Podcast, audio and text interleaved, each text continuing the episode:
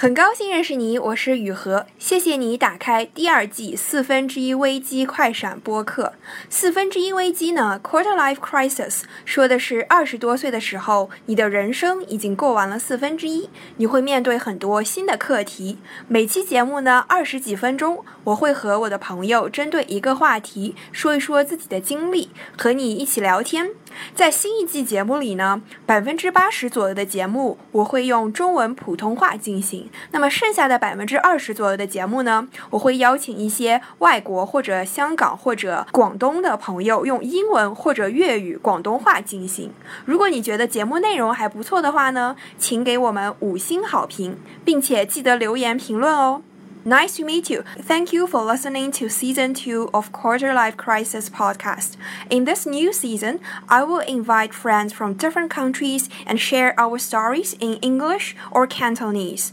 Thank you for spending your 20 minutes with me to listen our 20 something life stories. Please subscribe and give my podcast 5 star rating on whatever podcast app you use. Please enjoy this new episode.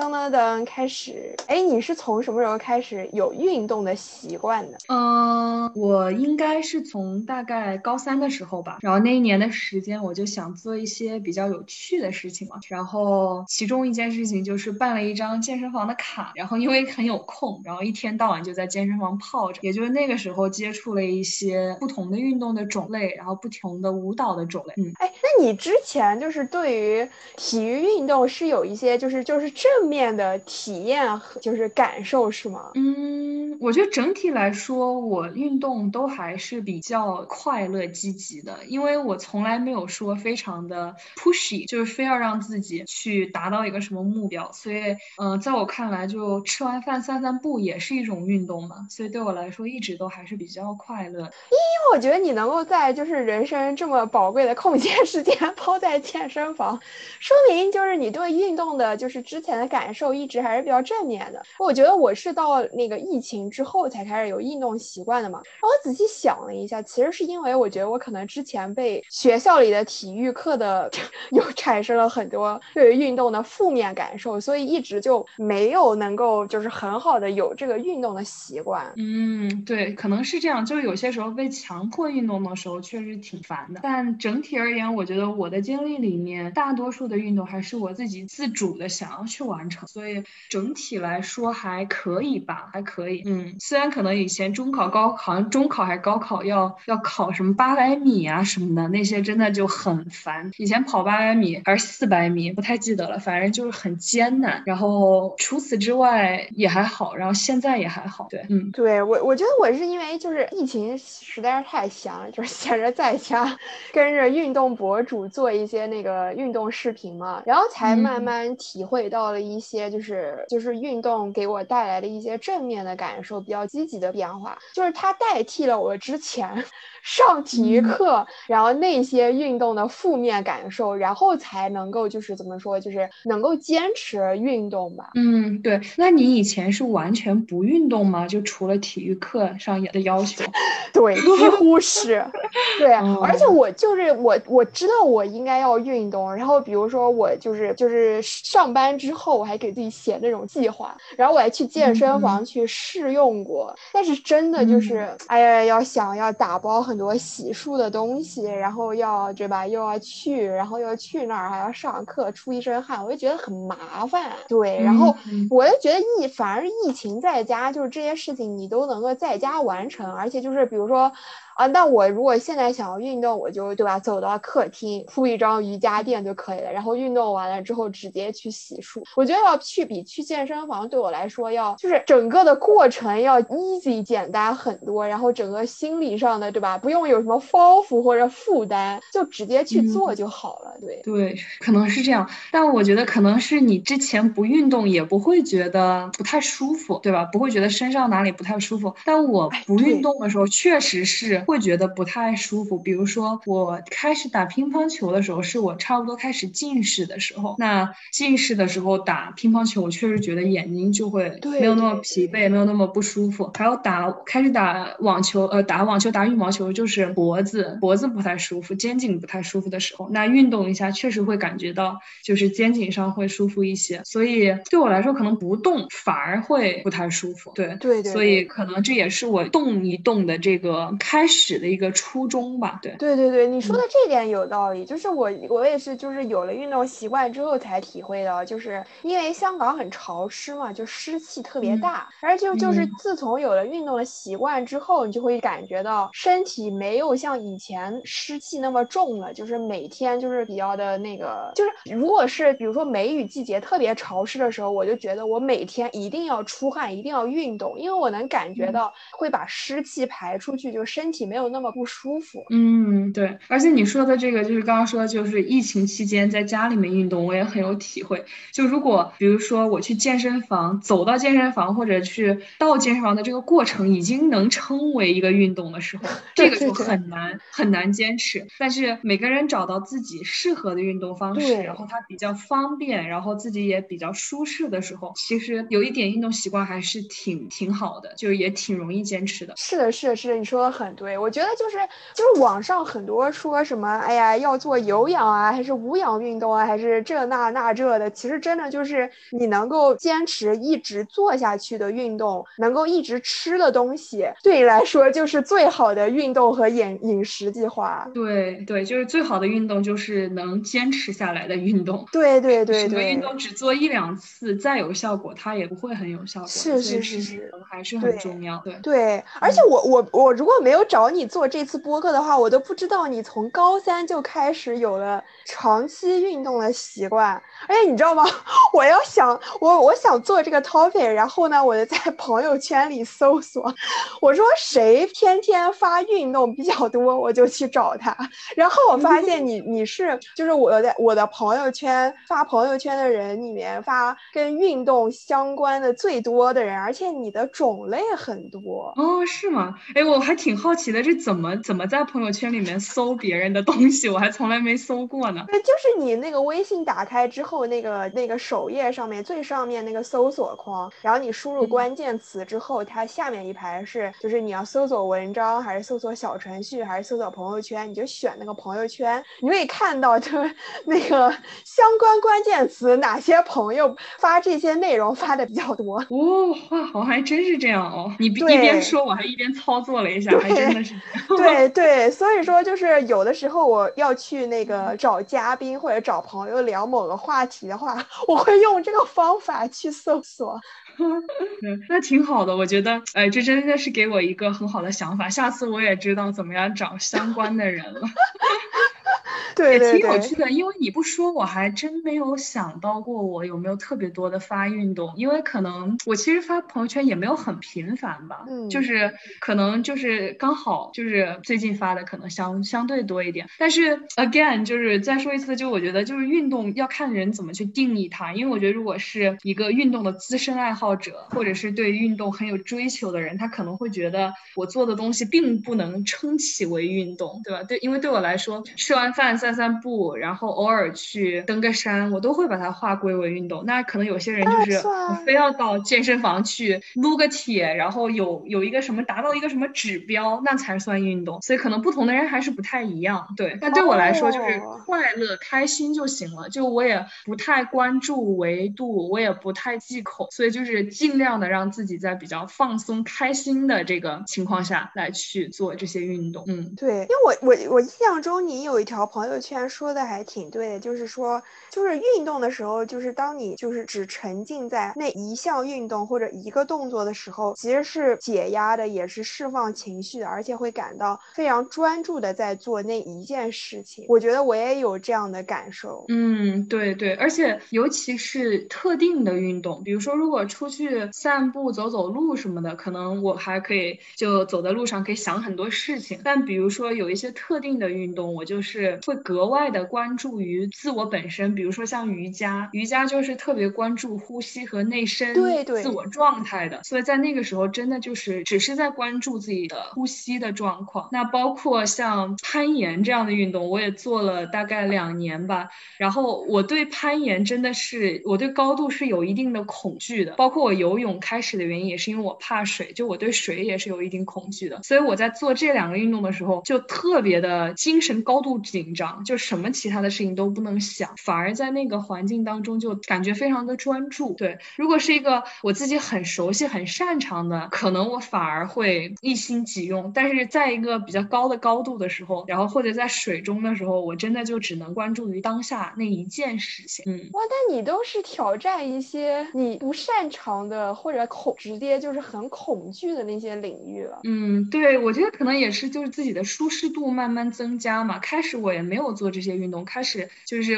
像我说的，因为近视打羽毛球、打乒乓球，然后肩颈不太好，打羽毛球、打乒乓球比较多。后面就是因为怕水，然后我是又是一个长在水边的人，就我是武汉人嘛。然后我们这边其实夏天有些时候经常会发发水什么的。然后我那个时候我妈妈就给我开玩笑，就说你长在水边的人不会游泳这不行啊。然后后来我就去报了一个游泳班，然后是开始就怎么都不敢下水，然后愣是被那个教练给蹬下水，才真正的在水里面开始游泳。但真正学会了以后，还是我觉得还是挺开心的，因为确实是一个很棒的运动，然后也是一个不错的技能。而且我当时其实学了几次，就只学会了那个蛙泳。然后这就过了多少年以后，就是这才在澳门刚刚学会了那个自由泳和那个仰泳，就是在游泳池里面跟那个大叔大妈闲聊的时候，就特别特别热情。那个阿姨就直接抓着我的脚把我翻过来，仰仰在那个水面上，就说你这么拍，你这么拍，然后拍，就只有发现自己就真的会了。可能就是有些时候也不用把自己逼得那么急吧，慢慢慢慢的自己比较放松的状态下，就慢慢就学会了。是是是是，哎，你这个说的点让我想到，就是说，就是运动有运动习惯之后，我发现我对自己就是身体的声音，就是对身体发出的信号要比以前敏感很多。就是有的时候，就是比如说有的运动博主，他的一些动作其实是挺难的，就是就是对于刚开始做这个视频的人来说是很难做到这个动作，很难坚持 hold 住这个动作的。但是就是我就告诉，就是一开始的时候可能会就是强求说 不行，一定要 hold 住，但是后来就觉得就是。哦，那好吧，就是可能今天我本身其其他就事情就已经很累了，那我今天的身体没有办法做到这个动作，那就是没有办法，那就没有没有必要说强求今天一定要把这个动作做下去做完。对，然后再比如说，呃，在一些就是生活事情上，就是比如说 我以前对于大姨妈要来的信号是非常迟钝的，就是我有了运动的习惯之后，我会发现，天呐，我觉得大姨妈要来的时候真的有很多。信号，我以前真的从来没有认真的关心注意过，真的真的。懂的，我就想拿瑜伽来做个例子，就是呃，我我自己做的瑜伽比较多的流派是阴瑜伽，然后这个瑜伽呢，就是经常是在一个体式里面保留的时间非常的长，三到五分钟，然后呃，在很多人眼中看来就会觉得这个瑜伽好像不是很 interesting，就就好像这个人在那儿一个小时，可能体式就做了四五个，因为要做两侧的练习嘛，四五个或者五六个体式，然后做两边。嗯，但是我觉得反而是在这种重复当中，我真正的发现，你你通过做非常简单的体式，真的可以慢慢打开自己的身体，然后很对对感感知到自己的身体需要什么。然后我教我的那个老师也经常就说，他说他特别不赞成现在大家做瑜伽就来摆动作，因为瑜伽不是为了摆出一个大家看起来一样的动作，其实同一个体式。不同的人去做，他可能是完全不一样的样子。可能有些人他完全不需要借助任何的辅具就可以做出这个动作，但其他的人可能要用到瑜伽枕、瑜伽凳，然后或者是抱枕、沙袋各样的东西，包括瑜伽砖，才能达到那个效果。所以那个目的是达到那个效果，而不是我摆出了一个很漂亮的动作。所以他经常就说他在那个朋友圈会看到很多那种摆拍的瑜伽的动作，它其实是伤身的，因为你自己的身体没有打开到。那个份上，但是我一定要做出那样的动作的话，那个就会其实伤身伤气，而不是去锻炼的。所以回到你刚说的那个，我就觉得其实运动或者说瑜伽这个运动最好的一个部分就是教教会我们慢慢去审查自己的身体，看自己的身体究究竟需要什么，然后去滋养它，然后跟它一起去让自己的这个个体变得更好。包括你刚刚说的，就是每天身体状态不同，我也特别认同。就比如说我前一天可以做到的体式，那我可能今天做不到了。所以我觉得在运动里面，我们学会的比较重要的一个东西，就是真正比较的这个参照系是我们自己本身。对，因为比如说在学习当中，我们经常会比较的参照系是他人，对不对？我在整个班级里面，我在整个年级里面，我要排什么名次，我要读什么样的大学，找什么样的工作，你都是可以找到参照系的。但是对于身体这个事情，每个人的身体的状况是不一样的。今天的身体和昨天的身体不一样，那我这一分钟的身体跟上一分钟的身体都不一样。所以我觉得最后运动让我们学会的是拿自己做参照体系。我觉得这一点是运动教会我特别重要的一件事情，就是你不能跟自己这样下死劲儿，你是没有办法，就是强迫自己做自己做不到的事情。就所有的事情都有一个步骤和规律，不可以去逆着它去做。是是是是是，你你讲的这个我也非常的有同感。就是比如说我在在刚开始运动的时候，就是就想练那个马甲线腹肌嘛。但是其实没有运动习惯的人，他的腹肌其实是非常非常弱的。就是你得先练四肢的力量，你练好了四肢，你才知道就是肚子怎么使劲儿。就是刚开始如果直接做那些腹肌运动的话，其实都会用腰部的力量代偿，就会导致背部下背部很痛很酸。我就知道其实是我的腹肌完全就使不上劲，所以用了腰部的力量去代替它发力，然后那个发力是不对的，然后还导致了就是运动损伤。就其实还挺还挺容易的，对。然后你刚刚讲的那个那个瑜伽的那一点，我还想到另外一个点，就是那个很多人说要 body mind connection，就是说当你在运动的时候，你要想你是哪个部位哪个肌肉在发力，你要用大脑去跟它做神经链接。就如果你没有做这个 body mind connection 的时候，其实你的肌肉就是也可能长也也能长，但是可能长得不是那么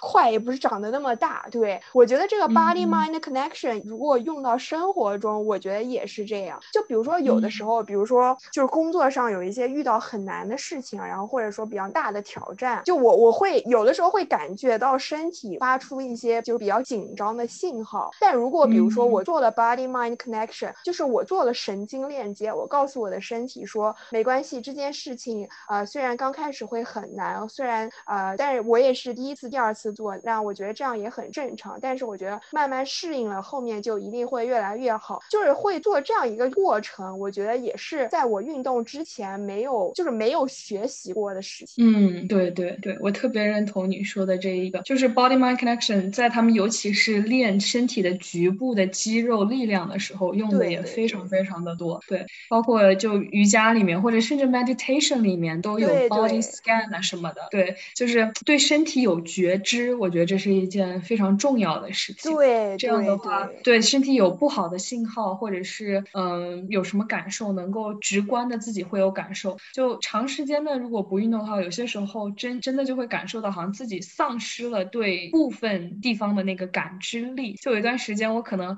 就是臀肌上，就是真的就是捏都不会觉得很疼。然后我当时我那个瑜伽老师就说：“你这个走路有很大的问题，就是我可能走路发力发力点就对对对对，这个其实也也也挺嗯也是挺挺大的一个 topic。不过就是虽然我现在也不敢说我就会走路吧，但是我觉得我现在会有刻意的会，比如说走路的时候就运用到臀肌。对你你说的这个也是，就是还挺常见很多人的问题的。就是我也是在看了一些运动视频之后，我才知道，其实很多人说什么自己小腿粗、大腿粗，其实都是因为平常走路啊、站姿、坐姿不对。就如果你矫正了这些姿势，就包括我现在也有意识的在，比如说用臀肌发力去走路，然后坐的时候，比如说是怎么做，就其实都是对平时的整个的状态，就不是说身体状态，就比如说你的精神状态和心理状态都是有都是有改善的。是的，你赶快写一篇公众号文章，到时候来讲讲，分享一下这些些视频或者资料。这个得这个得写那种什么人体解剖骨骼，然后怎么发力，我觉得太太运动医学了，我我写不来。分享一些资源 给大家看一看，我觉得可能真的还是挺挺重要的部分。对，嗯，我觉得这里面真的还是有挺多的挺多的，就是真的就是一个特挺大的 repertoire，就是特别多特别多的知识在里面都需要去了解。就是我们好像读了很长时间的书，然后去了解上知天文下知。地理对吧？我像我们文科生以前给我一个经度纬度，我就告诉你它是在世界的哪一个地方。对，然后恨不得中华历史上下五千年，就是横贯古今，那世界史、中国史什么都很清楚。就甚至我最后背那个历史书，那个历史肖像给的图，它是朝向左边的还是朝向右边的，我都能告诉你。但是对于我们的身体，我们真的了解的太少太少。对，我觉得就是我们应该。对自己的就是不要说保健健康，就是各种各样的方面对自己的身体的这种运行啊，怎么样去维护它，怎么样去保护它。然后如果遇到了小的伤痛，怎么样去做复健，怎么样去做修复？我觉得这其实都是挺重要的技能，对，是也是很重要的生活的部分。对对对，而且就是从来就是学校或者说工作社会都没有人会主动教你或者告诉你说你应该要好好了解你的身体，聆听你身。身体的声音，我觉得几乎就是，就除非你你有运动的习惯，不然我觉得真的就是在这之前完全不知道这件事情。对，而且我因为我个人不太做团体性的运动嘛，但是有一些做团体性的运动的朋友都说，就是在团体运动当中收获的那种 team spirit 是非常非常重要的。这个东西可能就是在课堂里面学学习当同学是没有办法得到的。我觉得想想也很有道理，因为你那么多的人要把就分成两队。每一队都要完成的就是共同的一个目标、一个任务，这个共同的使命感，然后搞那种配合默契，我觉得可能真的是很少有的。即便比如说我现在如果呃上课的时候做 team project，对吧？那学生在 team project 里面经常会看到的情况就是每个人就分好我这个 presentation，你做 introduction，我做什么，最后做 conclusion。其实我觉得那个所谓的合作部分非常少，但是你在踢球的时候绝。对不可能说，我一个人再牛，我就可以从后场一直跑到前场，从前场跑到后场，一个人把球射进去，这个基本上是不可能。所以我觉得他这里面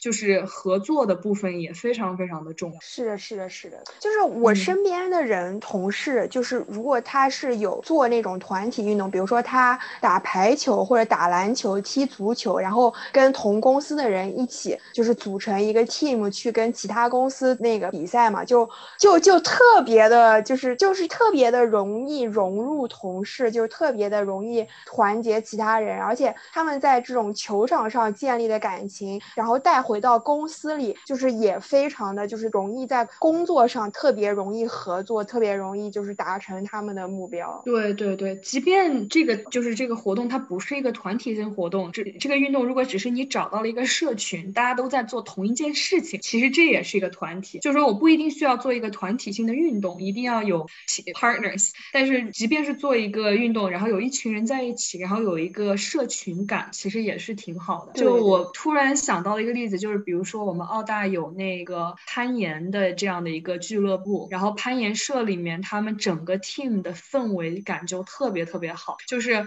当然我我我我不是那个校队成员，但他们我跟他们一起就是出去外攀过，然后跟他们一起训练过，然后我就很喜欢。那种非常单纯纯粹，大家坐在一起，一起来讨论一下，呃，怎么样的线路，互相观摩，看别人是怎么怎么爬上去的。包括累了以后，就也没有就是那种很清清晰那种男女所谓授受不亲的界限，就大家肌肉酸痛了，都互相帮着揉一揉。我就觉得我很喜欢这种氛围，就很单纯的，只是因为喜欢一个运动，大家聚集在一起，然后讨论这件事情，没有任何其他的因素的掺杂，所以运动也挺。纯粹的，嗯，对对，你说的很有道理，对的对的，就是通过一些，相当于是通过一些兴趣爱好去认识一些朋友，然后是真的是都很喜欢、很热爱这件事情。对，而且我们可能会觉得运动是一个所谓的体力上的那种比较 brawny 的，不是不是很 brainy，不是那种很智力上的东西。但我其实做了运动以后，发现还真不是这样。就拿刚攀岩做例子，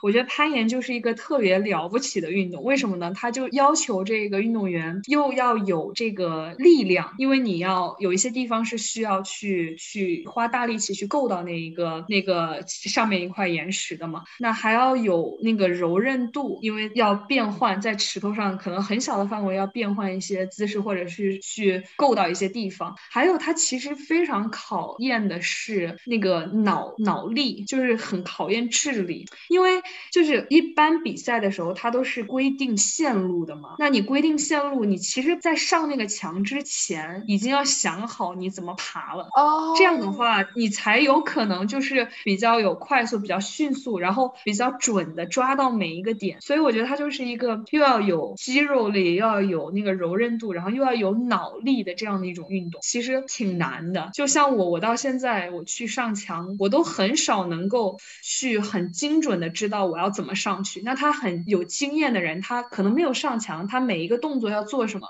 他哪一个地方会比较难，哪个地方会比较简单，哪个地方需要蹦一下，哪个地方可能需要休息一下，他都可以提前设想到了。对，你说的，我觉得要等到这个香港疫情彻底开放之后，我要去尝试很多新的运动类型。对，真的可以去尝试一下。我觉得不同的运动真的会带来很多思考，对，会会会有很多有意思的事情。嗯，是是是。然后我还想说的的一个点是，就是我我其实，在疫情之后开始坚持运动，还有一个原因是因为就是。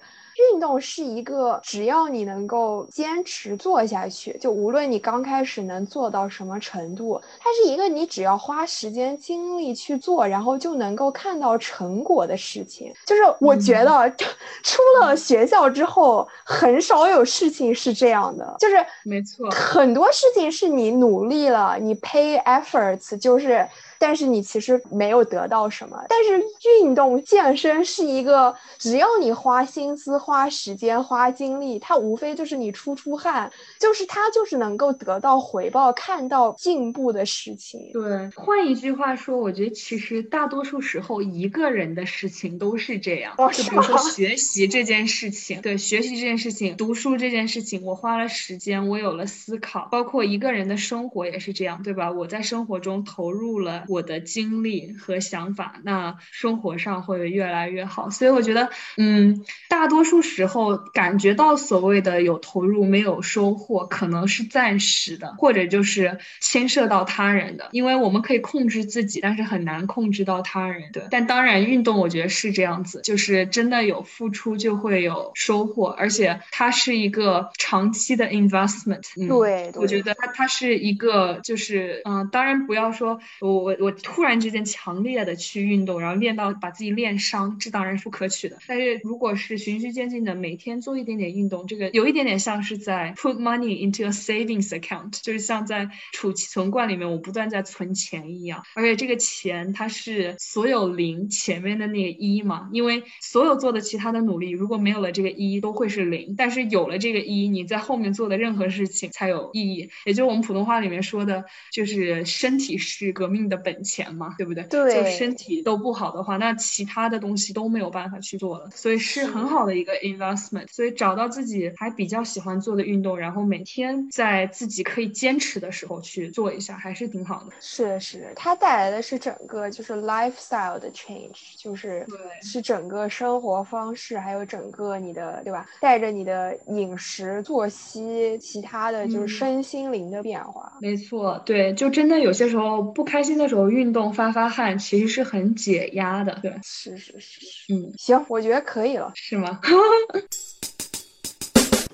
Thank you for listening this episode of Quarter Life Crisis podcast. Please write down any feelings or comments you have. You may find me by searching Quarter Life Crisis in any podcast app, or search my blog, Yuhe in Chinese on WeChat.